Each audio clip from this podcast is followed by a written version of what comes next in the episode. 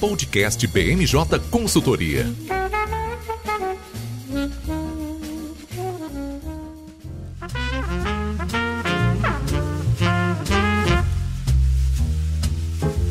Olá a todos, sejam muito bem-vindos. Eu sou Érico Yama, consultor e análise política da BMJ, e esse é mais um episódio do podcast da BMJ.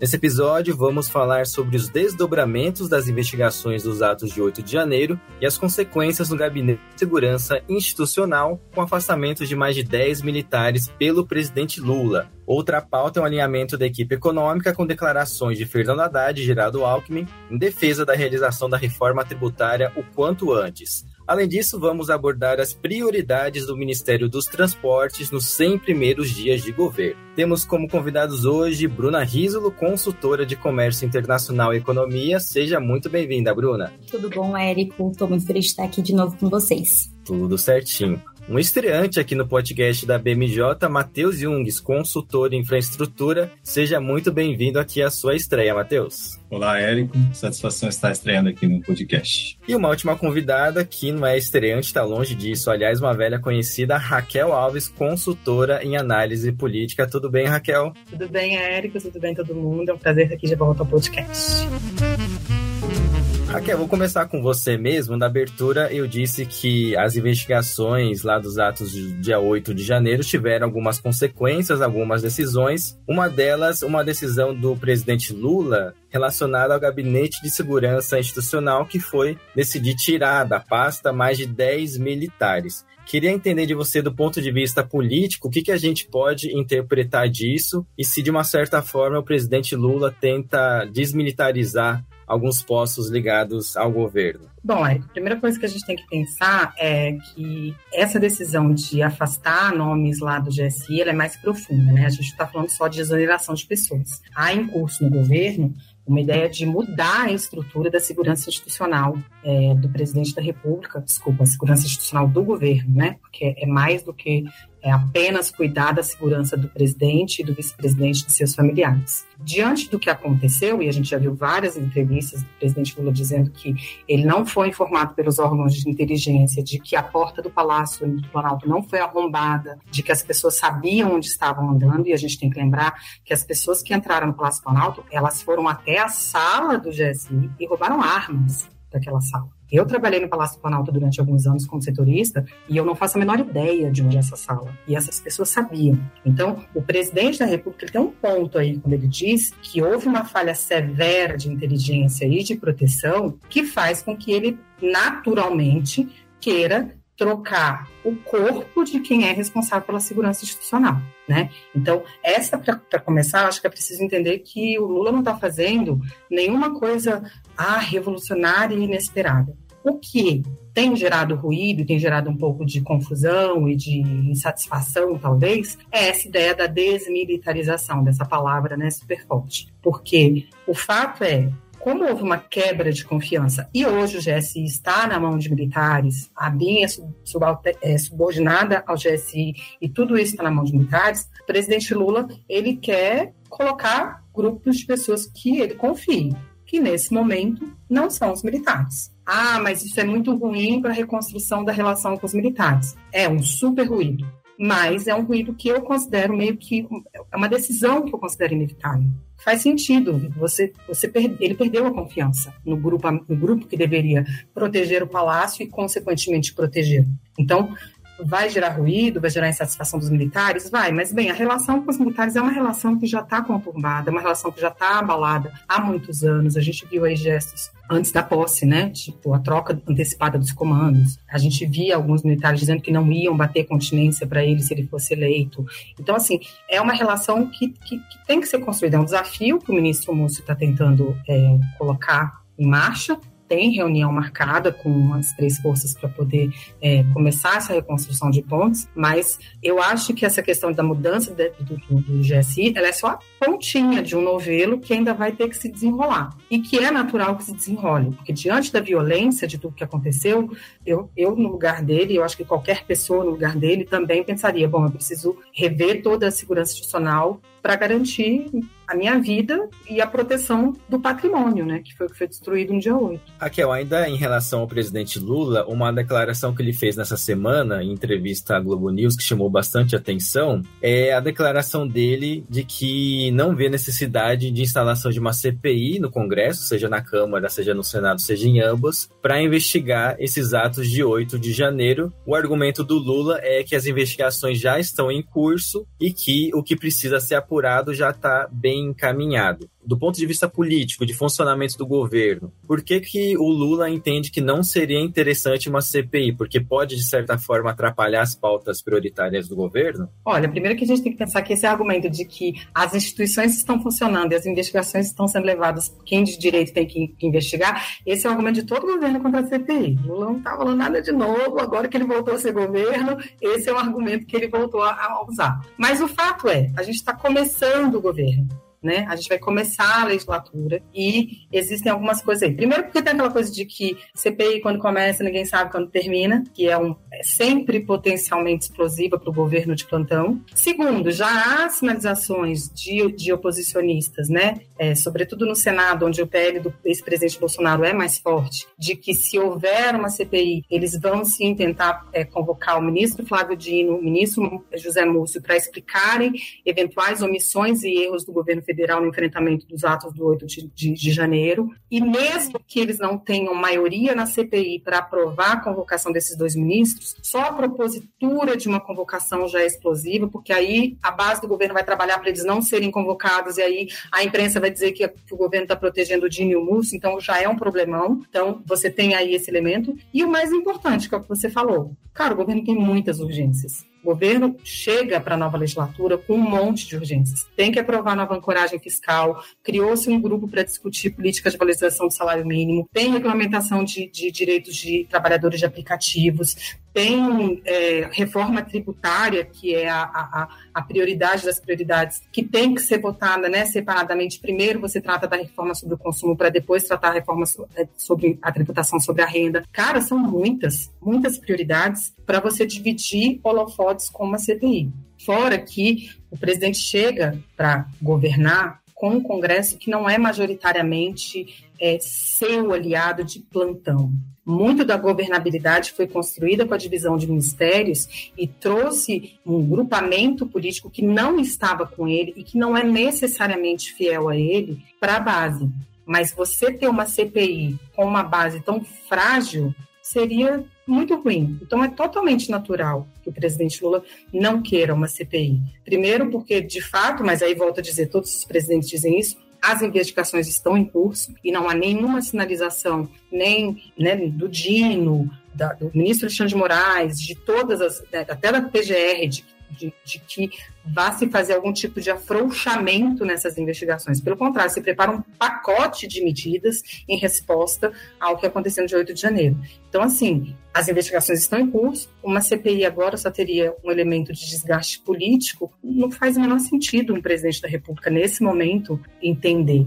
Fora que não faz sentido nunca CPIs políticas que um governo apoie uma CPI política que pode respingar no governo dele. Não, não poderia ser diferente. Bom, entre as pautas prioritárias do governo, como a Raquel bem disse, está a reforma tributária, que foi um dos temas mais abordados nessa semana, o que também é uma demonstração de que, com o decorrer do tempo, as atenções, os holofotes voltados aos atos de 8 de janeiro vão se diluindo de forma natural. Lá na primeira semana, nos primeiros dias de governo Lula, ele chamou os ministros para uma reunião e as informações de bastidores era que o Lula estava insatisfeito com alguns ruídos, algumas informações que alguns ministros passavam que não estavam necessariamente alinhadas aos desejos dele. Exemplo, por exemplo, de uma revisão na reforma trabalhista, que foi um incêndio a ser apagado já lá nas semanas antes do início oficial da campanha eleitoral, assim como outros temas que o Rui Costa, ministro da Casa Civil, teve que ir apagando incêndio. O que a gente observa agora, pelo menos nessa semana, é que ao menos na equipe econômica tem um alinhamento muito grande com relação à reforma tributária. No mesmo dia, com horas de diferença, o Alckmin em São Paulo e o Fernando Haddad lá em Davos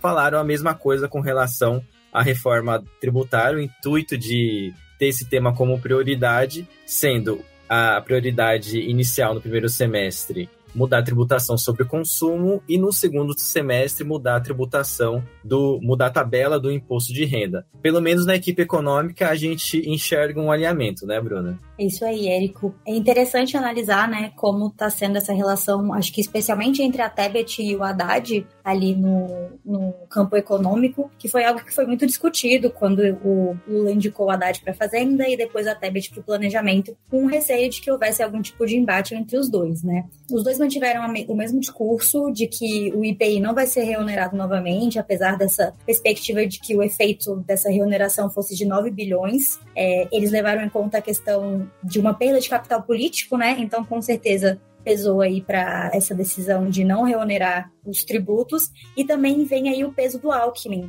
pela questão do MIDIC que ele está hoje e uma pressão muito forte da indústria para manter essa, essa redução no IPI que a gente tem hoje. Da mesma forma, eles confirmaram de que não vão aumentar tributos, então a possibilidade de novos impostos foi descartada. A ideia, então, seria realmente uma reforma ampla para poder simplificar um pouco é, e, eventualmente, unir tributos que a gente tem hoje. Então, como você falou, a expectativa é que no primeiro momento a gente tenha uma proposta de reforma sobre impostos de consumo e no segundo momento uma proposta sobre renda, que eventualmente abarcaria também né, uma, a questão de lucros e dividendos, é, dando essa, essa aumentando ali a base de tributação do governo. Agora, algo que não está claro ainda é se qual das duas PECs que já tramitam, uma no Senado e outra na Câmara, qual dessas duas vão ser priorizadas. Durante a campanha, o Alckmin chegou a falar que seria priorizada a 110, que está na CCJ do Senado, só que o nome escolhido para a Secretaria Especial de Reforma Tributária do Ministério da Fazenda é o Bernardo Api, um dos autores da PEC 45.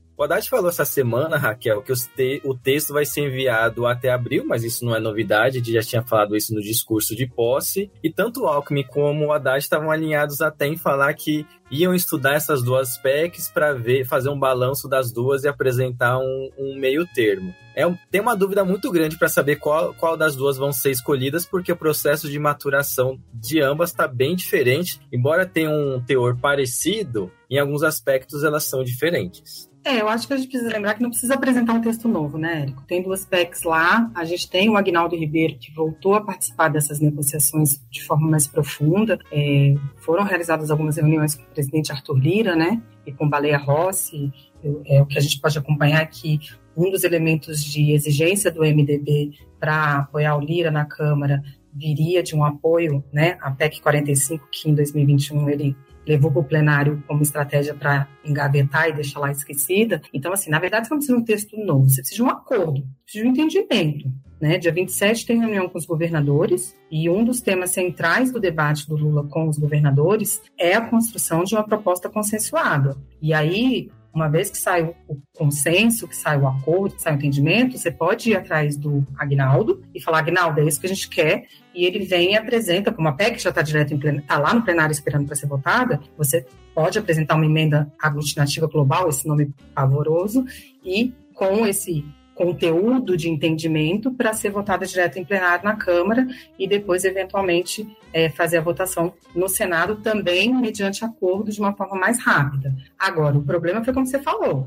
existe uma proposta 110, uma proposta 45, que você precisa fazer um ajuste fino aí exatamente do que você quer, porque um tem um IVA simples e o outro tem um IVA dual. Me corrija, Bruna, se eu estiver errada. Então, você precisa definir o que você quer. Se você quer um IVA simples, se você quer um IVA dual, se você quer uma transição de 7 anos, se você quer uma transição de 40 anos, exato, como é que vai ser a tributação sobre o setor de serviços. É, é, é esse ajuste fino que tem que ser feito agora. A gente já por conta da omissão de décadas na aprovação de uma reforma tributária, a gente já chegou num estágio de maturação político do tema. Agora precisa partir para o ataque, né, para definir o texto em si e botar para votar. Então, assim, embora eu, eu sempre diga que reforma tributária é o Papai Noel, ela não existe, ela nunca será aprovada, eu tenho que dizer que tem que ter confiança, porque esse governo parece estar muito empenhado em conseguir aprovar, e ao que parece, os governadores também querem, e ao que parece, os prefeitos também aceitam votar desde que sejam feitos ajustes, então, ao que parece, todo mundo quer, e a vontade política, ela move montanhas. Então, do ponto de vista de processo legislativo, você tem elementos que ajudem a votar, em abril você tem um acordo e até votar rapidamente se não em abril, até o final do primeiro semestre, como que é o ministro Haddad, mas o desafio está aí, no, na construção desse acordo fino do conteúdo do que vai ser feito, porque a gente está falando de uma reforma tributária que é profunda, né? Como a gente falou, por que deixar a reforma da renda, né, sobre a renda para depois? Porque já sabe, se você fizer a discussão de tributação de lucros e dividendos agora e da tabela do imposto de renda de pessoa física e jurídica para agora, você vai atrapalhar o processo de algo muito maior que precisa ser feito e que já passou da, hora. Acho que um ponto interessante também de comentar, Raquel, é a questão de que a PEC 45 está na Câmara, né? E a gente vê que o Lira ele parece muito mais ativo em querer e fazer acontecer essa reforma do que a gente vê isso no Senado. Além Além de que a PEC 45 tem aí uma, um auxílio do, do Bernardo Api, que foi que hoje é secretário da reforma tributária. Então eu acho que são duas coisas que podem eventualmente se unir para dar um foco maior nessa PEC 45. Mas de fato tem várias variáveis aí a serem consideradas. O Lula, nessa semana, em evento com representante de centrais sindicais no Palácio do Planalto, falou também, assim como o Alckmin e o Haddad, que pretende aprovar a reforma tributária e com relação à correção da tabela do imposto de renda, foi ousado. Falou que, na cabeça dele, o ideal seria subir isenção para quem ganha até 5 mil reais, mais uma bombinha nas mãos do Haddad, né? Que já vai ter que lidar com recursos suficientes para conseguir aumentar o valor do salário mínimo, que é um embrólio que está em curso, já que o valor segue 1.302, não foi para 1.320 por enquanto. E se a tabela do imposto de renda aumentar o valor, mais um problema para o Haddad conseguir lidar ministro da Fazenda é isso aí, né, Érico? Ninguém é ministro da Fazenda para fazer coisa fácil. Você aceita ser ministro da Fazenda, você aceita ter, ter que matar um leão por dia. Então, não tenhamos pena. Vai, ter, vai, vai, vai ser um desafio grande, porque a gente está conseguindo antever muitas coisas no curto prazo. A gente está conseguindo antever 2023, debate de ancoragem fiscal, debate de reforma tributária, debate de salário mínimo, debate de imposto de renda. O governo tem quatro anos, gente. Vão ser quatro anos de muito trabalho para recompor a economia desse país. Então, não, e o Haddad aceitou. Então, se não quer, rezar no ajoelha. É assim que a gente diz, não é? Sim, é assim que a gente diz. Agora tem um outro ministério que é um pouco menos difícil, que permite até a inauguração de algumas obras. Você vai lá cortar a fitinha, aparece na foto, que é o Ministério dos Transportes, que nessa semana anunciou quais são os objetivos para os 100 primeiros dias de governo. Por isso que a gente convidou o Matheus Jungs para compartilhar com a gente o que, que foi anunciado nesse pacote dos 100 primeiros dias de governo e quais as primeiras impressões que a gente tem desse pacote, Matheus. Pois é, Érico. Essa semana a gente teve uma coletiva conduzida pelo ministro Renan Filho, em que ele apresentou justamente esse plano de 100 dias, que trata de ações prioritárias do Ministério dos Transportes, que nesse governo passa a abranger os setores de rodovias e ferrovias. Bom, então nesse, nesse evento de lançamento do plano de 100 dias, o governo sinalizou que está priorizando o lançamento até abril de algumas obras novas ou mesmo de, de reformas em, em rodoviária já existente. E, e para esses 100 dias, o governo elencou uma série de corredores de escoamento da safra de grãos, em que o, o setor de agronegócio está projetando uma safra recorde a ser escoada nos próximos meses. E não só malha rodoviária que escoa os grãos, mas a malha rodoviária que está sendo degradada pela, pelas chuvas intensas que o país está registrando nos últimos meses e que tem projeção de continuidade, ao menos para os próximos um ou dois meses. Então, essas são as prioridades. Para isso, o governo buscou a injeção de recursos do DENIT, que é o órgão responsável pela, pela gestão da malha que está sob controle estatal. O Renan Filho indicou que existe um volume de 1,7 bilhão de reais para essas ações de curto prazo. E, nesse primeiro momento, tratam-se de ferrovias, trata-se de rodovias. Mas, a partir do médio prazo, o Ministério também projeta a inclusão de, de projetos de investimento maior em ferrovias, que aí houve uma explanação maior de planos de ferrovias e corredores ferroviários importantes também para escoamento de grãos. Né, o maior exemplo é o corredor da FICO-FIOL, em que o ministro detalhou qual que é o projeto do governo e houve uma sinalização importante de como o setor público conta com investimento privado como aporte auxiliar para esses projetos de, de reinvestimento na malha rodoviária e ferroviária.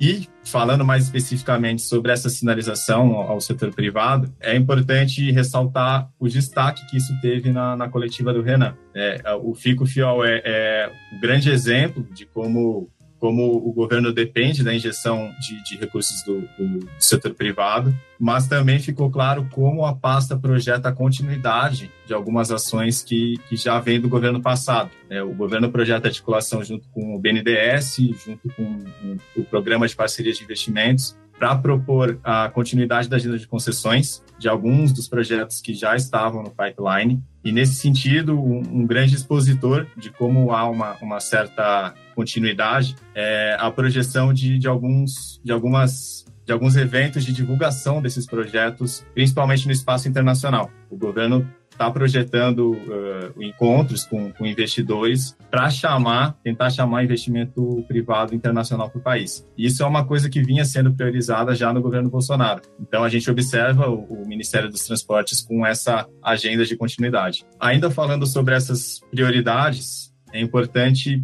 ver o lado político que foi sinalizado nessa semana. O, o, o governo fez um aceno importante para o setor do agronegócio, como eu mencionei antes, e aqui não só para as empresas desse, desse setor, mas também para a base de representação que ele tem no Congresso. Então, o Ministério do Transportes, que vai ser conduzido pelo Renan Filho, que é uma figura do MDB, e sendo do MDB um, um partido de, de importância na, da, da, base do Congresso, ele vai se tornar um espaço de projeção de congressistas do, dessa base de apoio do governo. Ou seja, como, como você citou antes, Érico, a sociedade valoriza o trabalho do governo quando, quando se tem o lançamento de uma obra, o cortar a fita, a inauguração da pedra, da pedra fundamental de algum projeto. Então, a pasta de transportes vai fornecer esse espaço de projeção de, de parlamentares, ao mesmo tempo em que o, o, executivo, a figura do presidente Lula, ele pode usar esse espaço para construir, construir e ampliar bases dentro do Congresso, sendo essa via de mão dupla. E aqui também, só para finalizar, houve uma sinalização importante do, do ministro é, no que se refere a, a, projetos de longo prazo também. Está é, tá se projetando o novo programa de aceleração de investimentos já com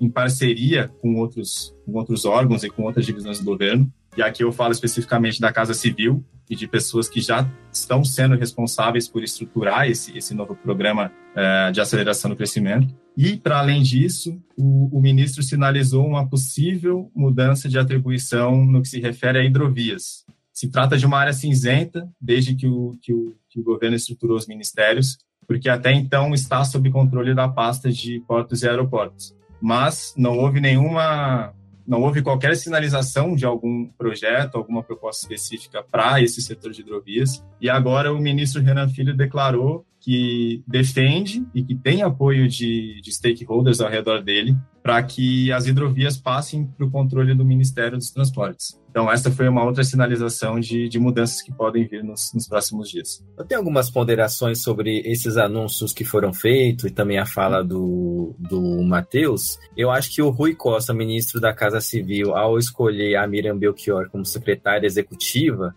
já deu lá em dezembro uma sinalização de que esse governo teria um foco especial para obras de infraestrutura, porque só para lembrar, Miriam Belchior foi uma das responsáveis pelo PAC, Programa de Aceleração do Crescimento, em governos anteriores, e ocupou cargos importantes no governo Dilma, por exemplo, a presidência da Caixa Econômica Federal, e também foi ministra do Planejamento. Essa sinalização para o agro, de priorizar obras que ajudem os agricultores, eu não sei se de forma pensada ou numa boa coincidência, ajuda, de certa forma, a reconstruir pontes do governo federal com o setor agro essa reconstrução tinha sido iniciada a partir da eleição do presidente Lula, mas houve uma implosão, implosão considerável na primeira declaração do presidente depois dos atos do domingo retrasado, quando ele fez a ponderação, uma fez a colocação de que poderia haver grupos que foram incentivados por setores do agro presentes ali naqueles atos. É, em relação a essa possível, esse possível auxílio do Renan para estabelecer melhores conexões com o Congresso, eu só fico com uma pulguinha atrás da orelha, e não sei se a Raquel concorda comigo, que o Renan Filho, né, o próprio nome já diz, é filho do Renan Calheiros, que não tem uma boa relação com o Arthur Lira. Então, do ponto de vista político, vamos ver qual que vai ser o grau de abertura e de boa vontade do Arthur Lira para conseguir estabelecer projetos que tenham ligação com o Ministério dos Transportes. Érico, só retomando um ponto que você mencionou, justamente sobre essa, esse casamento de interesses com o setor agropecuário e do, do governo do PT em propor projetos estruturantes, existe justamente um esforço duplo nesse sentido. Né? Você falou muito bem que o governo precisa estabelecer uma base, um canal de comunicação melhor com o setor de, do agronegócio, que tem um peso muito importante não só para a economia do país, mas também em termos políticos. Então, esse interesse duplicado vem muito ao que o governo do PT está buscando para essas, essas duas pautas. Né? Seguir com projetos estruturantes e já, e como eu mencionei antes, já há sinalização de que isso vem no médio e longo prazo e já está sendo estruturado com nomes definidos, como você mencionou a, a Miriam Belchior. Em relação ao agronegócio, a gente percebe um esforço muito grande em, em incluir os anseios desse setor nesse, nesses, nessas ações prioritárias dentro de infraestrutura. Então, a gente teve esses dois interesses contemplados nesse lançamento do plano de 100 dias do Ministério de Transportes. E eu só queria falar uma coisa, né? Que você perguntou se eu é, discordava, né? Se você colocou que eu, se eu discordaria ou não da sua avaliação a respeito da briga interna, né? Entre Renan e Lira, é, que é uma briga local que acaba se espelhando no cenário nacional porque cada um tem um mandato federal para exercer. O que eu vejo é o seguinte: a, a, a, disputa entre Renan Calheiros e Arthur Lira é uma disputa local que não vai acabar. Eles são inimigos no Estado, não há nenhuma sinalização de que eles possam é, estar ao mesmo lado. É, não à toa, o Arthur Lira até compôs alguns acordos com o presidente Lula, mas insiste em dizer que vai ser independente, porque é importante para ele dizer que é independente por causa lado do Estado. Agora, eu, eu, não consigo ver o Lira atrapalhando projetos estruturantes que prejudiquem, que beneficiem o agronegócio na Câmara pela simples razão de que a bancada ruralista é uma bancada muito poderosa, da qual Arthur Lira faz parte. Então, eu não consigo ver esse elemento político como um elemento determinante para atrapalhar é, quaisquer projetos estruturantes na área de transporte que tenham o condão de beneficiar o agronegócio brasileiro. Né? Eu acho que é, tanto Arthur Lira quanto Renan Calheiros quanto Renan Filho sabem as, as brigas que eles têm que comprar. E comprar uma briga com um setor tão importante da nossa economia não é inteligente para ninguém. Então, eu acho que, uma vez apresentados, uma vez propostos ao Congresso Nacional, confirmada a vitória de Arthur Lira como presidente da Câmara, eu acho que a tendência é, claro, vai exigir negociação, e é claro que, enfim, que puder fazer para não deixar o adversário brilhar, Arthur Lira fará mas não vejo ele como sendo um grande problema nesse sentido no setor de transportes para viabilizar a aprovação de, de projetos importantes, não. Bom, e com isso a gente encerra o episódio dessa semana do podcast da BMJ. Agradeço a presença da Bruna, do Matheus e da Raquel. Agradeço você também, ouvinte, pela atenção, pela audiência e até uma próxima oportunidade.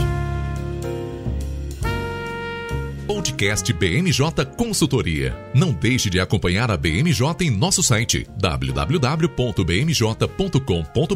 e em nossas redes sociais.